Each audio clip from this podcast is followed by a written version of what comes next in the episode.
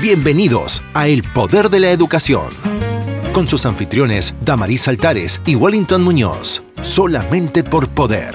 97.1 FM. Este programa es patrocinado por la Escuela Eugenio María de Hostos Charter School.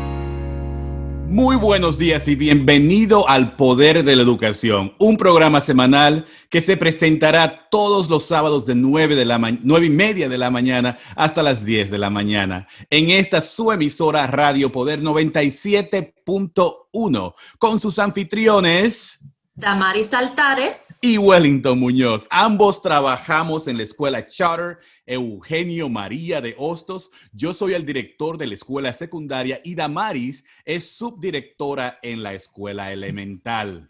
Muy buenos días a todas las personas que nos están escuchando esta mañana tan lindo localmente o a través de TuneIn Radio. Y como nosotros siempre decimos, Edúcate. Mientras más sabes, más puedes. El Poder de la Educación es un programa donde puedes recibir información sobre temas de educación actual para el beneficio de todos los miembros de tu familia en tu idioma y en un formato familiar y accesible. Nosotros tenemos una meta de poder ayudar a todos los padres en la comunidad local y ah, tener más conocimiento del sistema educativo, um, opciones escolares y cómo abogar para sus hijos para que reciben mejores servicios educacionales. Así es, Damaris. Hoy el programa lo vamos a dedicar a hablar sobre la reapertura de las escuelas basado en el anuncio hecho por el gobernador Cuomo ayer. También hablaremos sobre las diferentes opciones que se le están proveyendo a los padres por los distritos escolares en el área de Rochester. Entonces, la gran noticia es, mira, el anuncio tan esperado. Ayer, 7 de agosto, el gobernador Cuomo dijo que las escuelas pueden volver a recibir a los estudiantes si la tasa de infección en sus comunidades siguen siendo bajas. Es decir, el gobernador ha dado luz verde a las localidades para que puedan abrir las escuelas y proveer clases en persona a los niños. Y esto fue lo que dijo. Déjame tocarte este audio. Okay. On schools, today is the deadline to look at the infection rates and make a determination. Uh, by our infection rates, all school districts can open. Uh, everywhere in the state. Every region is below the threshold that we established, uh, which is just great news. Uh, and look, let me say it this way you look at our infection rate, we are probably in the best situation in the country right now, as incredible as that is. So if anybody can open schools, we can open schools. Uh, and that's true for every region in the state, period. Uh, now, every school district has submitted plans to the Department of Health and State Education Department. Department of Health can disapprove plans if they're not responsible from a health point of view. Uh, there are 749 districts that have to submit plans. Uh, of those 749, 127 districts have not submitted plans to the Department of Health. Uh, and 50 of those, an additional 50, are either uh, incomplete uh, on their face uh, or deficient. The Department of Health is going to continue going through the plans over the weekend, and on Monday is going to notify uh, those school districts where it's incomplete or deficient. There may be more than the 50, but it's 50 right now. Uh, and uh, notify those school districts who have not submitted a plan. As I said, it's 127 now, but Department of Health hasn't uh, finished their review. They will over this weekend, and they'll make those notifications uh, today and Monday to those school districts. Uh, so they are all authorized to open. Again, we're going to watch the infection rate between now and uh, the day, day that schools open. If there's a spike, in the infection rate. Uh, if there's a matter of concern in the infection rate, then we can revisit it. But for planning purposes, uh, they can reopen. Wow, entonces ya tenemos luz verde para abrir las escuelas, Damaris. Yo sé que eso fue algo que todo el mundo estaba esperando desde el, el- de la mañana. Yo estaba viendo en la media social que las personas estaban diciendo, ¿cuándo va a salir Cuomo? Estaban contando los minutos para ese anuncio. Así es, así es. Entonces, él nos dice, si alguien puede abrir escuelas, nosotros Abrir, podemos abrir escuelas. Ah, también dijo que tenemos la mejor tasa de infección del país. Y como pueden recordar, hay una fórmula que, que dice que ah, si la tasa de infección diaria de la región permanece, permanece a 5% o menos en un promedio de 14 días, entonces podemos abrir las escuelas.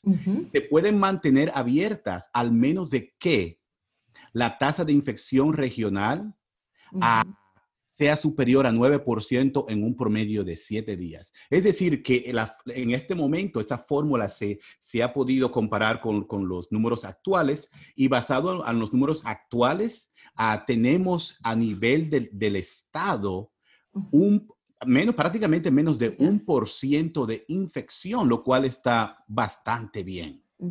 Algo importante que también que tenemos que entender fue que el gobernador nos dio la luz verde para poder abrir a, a esta fórmula.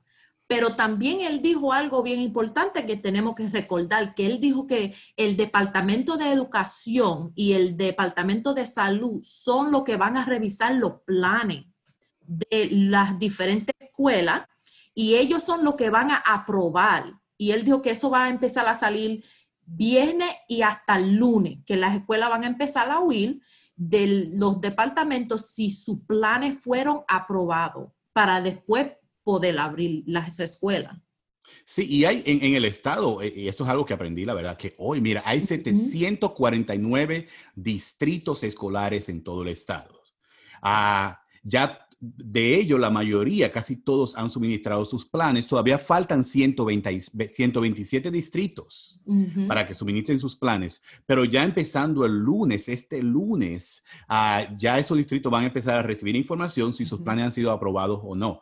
Han determinado que alrededor de 50 de, de los planes este, no, no han sido aprobados hasta ahora y han determinado que están incompletos. Entonces se les van a dejar saber de que tienen que revisar esos planes. Bien, entonces el Sí. Departamento de Salud y el Departamento de Educación están mirando esos planes, que claro está.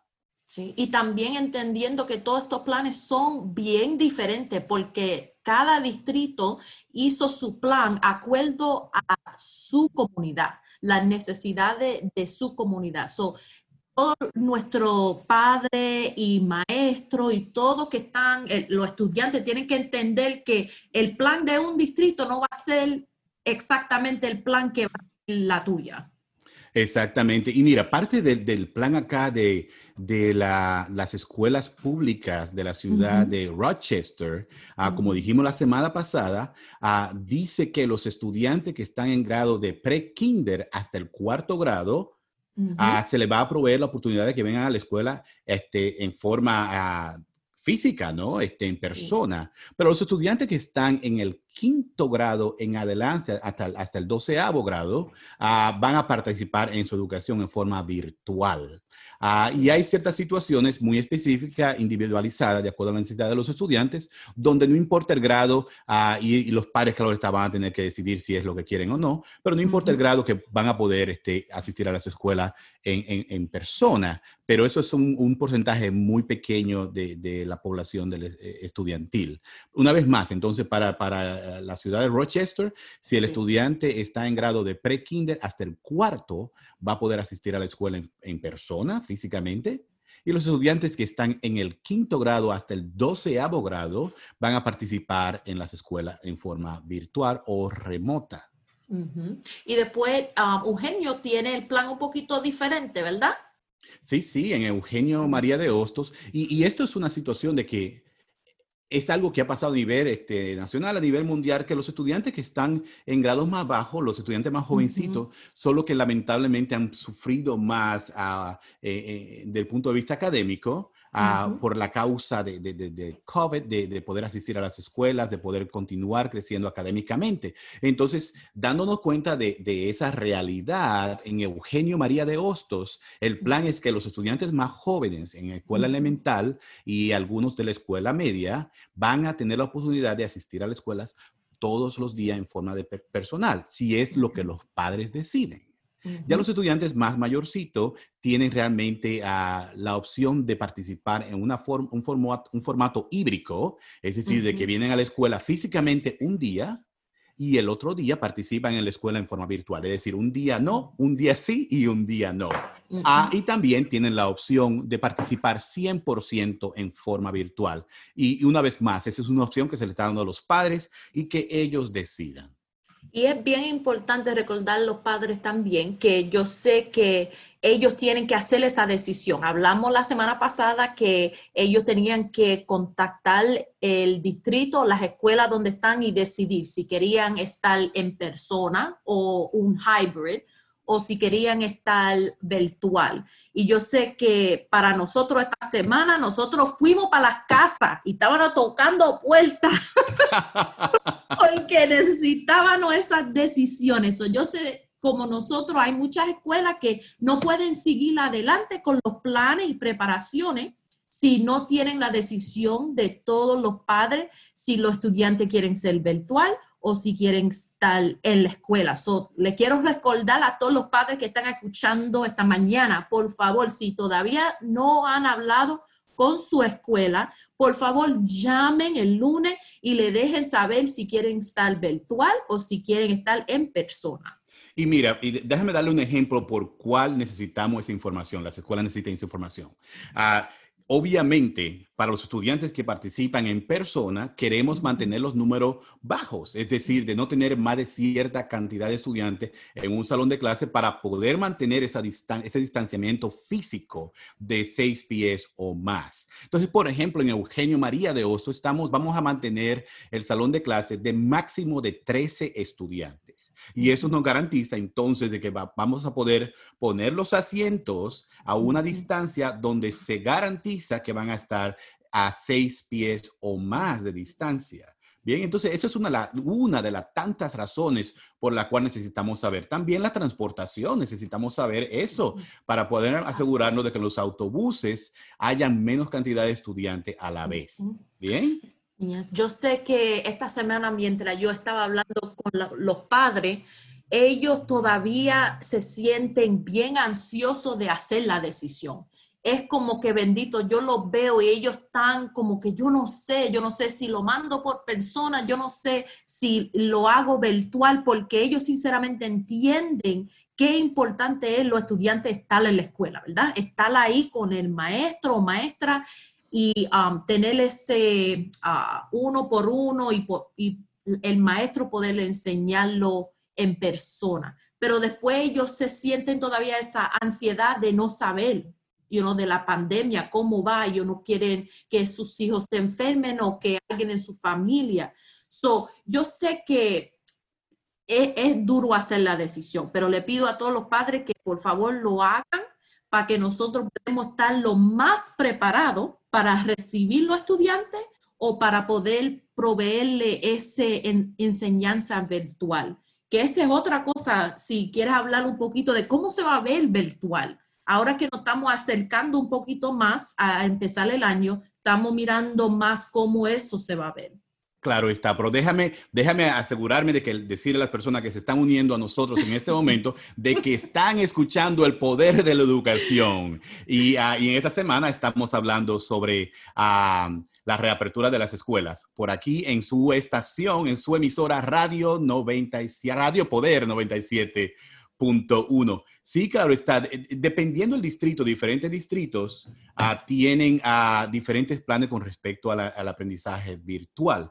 Yo te puedo decir que, que la mayoría de los distritos están proveyendo, por ejemplo, estamos usando programas como Google Classroom y otras aplicaciones similares para poder proveer esa, la enseñanza a los estudiantes. a la mayoría de los, de los distritos, por lo menos en Eugenio María de Hosto, te puedo decir de que las clases se van a dar en forma a en vivo, ¿no? Live. Es decir, el profesor va a estar al otro lado dando sus enseñanzas, enseñando, y los estudiantes están al otro lado viendo al profesor realmente hablando. Es decir, que no es un video, no es algo pregrabado, sino es algo del momento, y el profesor y los estudiantes pueden interaccionar si el estudiante tiene preguntas, clarificar cosas, ¿no? Y, por lo menos todavía tienen esa, ese, ese contacto. Es decir, que, que no va a ser algo pregrabado, entonces hasta cierto punto van a poder continuar viendo a sus profesores, con ellos y también con sus compañeros de clase. Ese por lo menos es el plan, esa es la meta y tratar de, de, de, hacer que la experiencia virtual sea lo más cercano a la experiencia personal bajo un horario también, porque ya este, este es, la, nuestro, como dicen en inglés, our new normal, nuestro nuevo normal. Entonces tenemos que poder funcionar dentro de este new normal. Bien, entonces justamente estamos hablando, este, los líderes de nuestra escuela, ayer hablando de que, bueno, ¿qué tenemos que hacer nosotros para asegurarnos de que nuestros estudiantes sigan recibiendo una experiencia educacional que continúe siendo retante? ¿Bien? Para que puedan continuar creciendo adelante. Y de realmente de no, de no, por ejemplo, echarle agua a la sopa, ¿no? De que mantener la sopa con toda esa sustancia educacional, como la siempre la hemos tenido, aunque sea en forma virtual. Um, yo estaba leyendo algo de, del anuncio y de virtual y hybrid y todo eso, y eso es algo que ellos um, estaban hablando, y no sé cómo decirlo en, español, tú me vas a tener que ayudar, pero diciendo cómo es que nosotros podemos hacer la enseñanza virtual y todavía tener equity. ¿Cómo se dice la palabra equity? Bueno, que sea justo, ¿no? Yeah. Asegurando de que sea justo dependiendo de la necesidad del estudiante. Y, y queremos asegurarnos que equity, ¿no? E, esa, esa, esa, justicia en sí no significa igualdad. Es decir, depende de la necesidad específica del estudiante, porque no todos tenemos la misma necesidad de aprendizaje. Y sí, es un reto realmente, es un reto. Es decir, que nosotros los educadores, los profesores, estamos creciendo junto a los estudiantes y a los padres en cómo hacer el mejor trabajo posible para nuestros estudiantes, para que sigan aprendiendo y sigan creciendo en, en académicamente.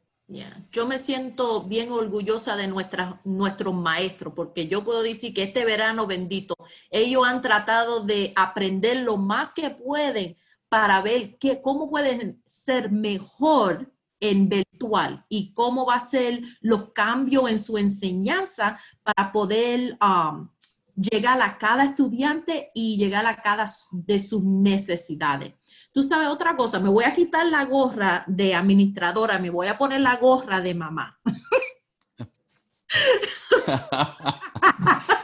so, ahora mismo te voy a hablar como mamá de, de mis tres hijos. Cuando um, tenía que decidir y de virtual o en persona, eso fue una decisión bien duro por, dura para mí, porque cuando yo vi cómo ellos aprendieron marzo a junio, y yo dije, pero estos niños no aprendieron nada. yo, no. Yo dije, ¿qué fue eso?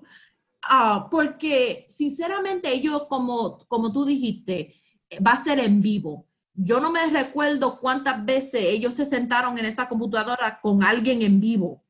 Yo creo que el mayor fue el único que la maestra estaba ahí en vivo y fue como dos veces a la semana, una hora. Después, y eso fue una maestra nada más. Después el chiquito mío, um, él estaba en quinto grado y él fue una vez a la semana en vivo. Pero él estaba en la computadora hicieron, haciendo programa que ellos lo habían, le habían mandado. Mi otra hija tenía YouTube yo dije, pero YouTube le enseñó a muchos estudiantes este año porque eso fue lo que le estaban mandando YouTube. Y yo estaba bien preocupada diciendo, mis hijos no pueden seguir así, pero también yo estaba preocupada de mandarlo a la escuela porque ellos están en high school, middle school, donde hay muchos estudiantes y ellos están en los pasillos y están caminando por ahí. Después se tiene que poner máscara. So, una cosa que yo puedo decir del distrito de mis hijos es que ellos ya no aseguraron que cuando es tiempo virtual, que ellos van a estar en un horario como si ellos fueron, estaban en la escuela. So, por ejemplo, la primera hora están en matemática, pues ellos van a estar ahí en su clase de matemática. Después de esa hora van para la clase de inglés, van a salir de ese grupo en vivo y van a ir a su clase de inglés. So, eso me hizo, you know, mi ansiedad que si mis hijos van a aprender este año, me, me calmó un poquito porque ahora yo sé que ellos van a estar con su maestra, van a estar con sus su compañeros y pueden hacer preguntas y pueden, you know, hablar y, y tenerles esa, como que ah, se dice social. Sí, esa oportunidad de socializar, ¿no? Y de interaccionar este, con sus, con sus maestros. Pues déjame decirte que yo también estuve leyendo ciertas cositas y que tú no eres la única que está preocupada. Bien, este, los, los padres están muy preocupados uh, de, de, de, si es realmente seguro o no. Y, y el, una de las, de las, um, una de las expectativas que ha dado el gobernador es de que las escuelas, los distritos, tienen que proveer oportunidad a los padres de poder hacer estas preguntas. Es decir, padres Uh, pónganse, eh, infórmense porque los, los, los, distritos le van a invitar para que participen. Quizás lo más probable va a ser en forma virtual, pero que participen en una especie de town hall, estos, estas, estos, estos, estas reuniones este, para poder, eh, para que ustedes escuchen específicamente cuáles son los planes de sus distritos y también puedan hacer sus preguntas. Ah, mira, otro también, otro grupito que no está muy, muy contento con los planes hasta ahora es la Asociación de Maestros de la ciudad de Rochester, la cual ya de hace ya más de una semana ha expresado que, que están preocupados y que prefieren que, que se espere que se espere a, por lo menos hasta mediado de noviembre para poder reconsiderar si realmente abrir a las escuelas para que los estudiantes y los maestros vengan en forma física a las escuelas. Wow, es mucha eh, información. Yes. Well, del grupo de los padres que tú dijiste, eh, yo leí que tienen que tener tres, tres oportunidades para los padres antes de empezar las clases. So, no tienen mucho tiempo. So, padres, si están escuchando, por favor, um, chequen con su distrito, sus escuelas, porque ellos tienen que hacer los town halls, por lo menos tres oportunidades para los padres poder um, abogar para sus hijos. También, no solamente es el unión o el grupo de maestros del distrito de Rochester. Yo vi en... Um, en la media social. Yo tuve muchas cosas por ahí. Oye, tú, tú y los medios sociales, eres toda una, una experta en esas cosas, ¿no? Pero en la media social hay un grupo, y no voy a decirle el grupo porque es un grupo privado, yo no quiero decirle el nombre, pero es de maestro. Y yo veo que mucho, mucho, de todos ah, los Estados Unidos, este, sí. este grupo, que están ah, diciendo que sinceramente es, esto es algo que ellos no están de acuerdo de abrir la escuela. So, el momento que el gobierno puso este anuncio, ya ellos estaban poniendo ahí cómo, qué son los próximos pasos que ellos van a coger. Me imagino, ¿no? Con el tiki tiki social oh, ahí, ¿no? Yes. So, ellos ah, pusieron que van a empezar a escribir cartas al Departamento de Salud y también al Departamento de Educación, porque ellos están sinceramente en contra de abrir las escuelas en septiembre. Mira, y, la verdad es que a veces es, cosa de, comunicación, ¿sabes? Ah, una cosa de que, el gobernador está exigiendo es de que los distritos también le ofrezcan una oportunidad específicamente para los profesores. Es decir, de que cada distrito ofrezca una oportunidad que solamente participen los profesores y que su punto de vista puedan hacer sus preguntas bien, y, puedan calmar esas inquietudes que tienen, porque es que realmente este, en el verano, obviamente, los profesores están en vacaciones, los administradores estamos en las escuelas, aquí planeando, sí, exactamente. Entonces nosotros sabemos más de los detalles y de los pasos y cómo va a pasar la cosa, uh, y realmente sí se le tiene que informar a los profesores, los cuales son los que van a estar ahí al frente en el campo de batalla con los estudiantes. Um, mira, este ¿Qué más te puedo decir acá? Mira, para los padres, un consejito. un consejito de que los ah, websites, los sitios web de las escuelas y de los distritos, ahí están este, poniendo todo tipo de información más específica sobre sus planes y todo lo demás. Hoy yo justo esta mañana entré ahí al, website del distrito para ver qué tenían ahí y sí tienen ahí su plan ya puesto y publicado. Y el gobernador está exigiendo eso, de que todos los distritos eh, publiquen sus planes en forma virtual en sus websites para que los padres, los maestros y todas las otras personas interesadas puedan mirar en forma detallada qué es lo que está pasando y cuáles son los planes para ese distrito. Exactamente. Bueno, pues una vez más, Recuerden escucharnos todos los sábados de 9 de la mañana hasta las 10 de la mañana. Por acá su Radio Poder 97.1, El Poder de la Educación, que es un programa donde puedes recibir información sobre temas de educación actual para el beneficio de todos los miembros de tu familia, en tu idioma y en un formato familiar y accesible. Y como siempre decimos, edúcate mientras más sabes, más puedes. Hasta la próxima semana. Muchísimas gracias por escucharnos. Nos vemos. Gracias por acompañarnos en El Poder de la Educación con su anfitrión, Damaris Altares y Wellington Muñoz, de la Escuela Eugenio María de Hostos Charter School. Nos reencontramos la próxima semana. Hasta entonces.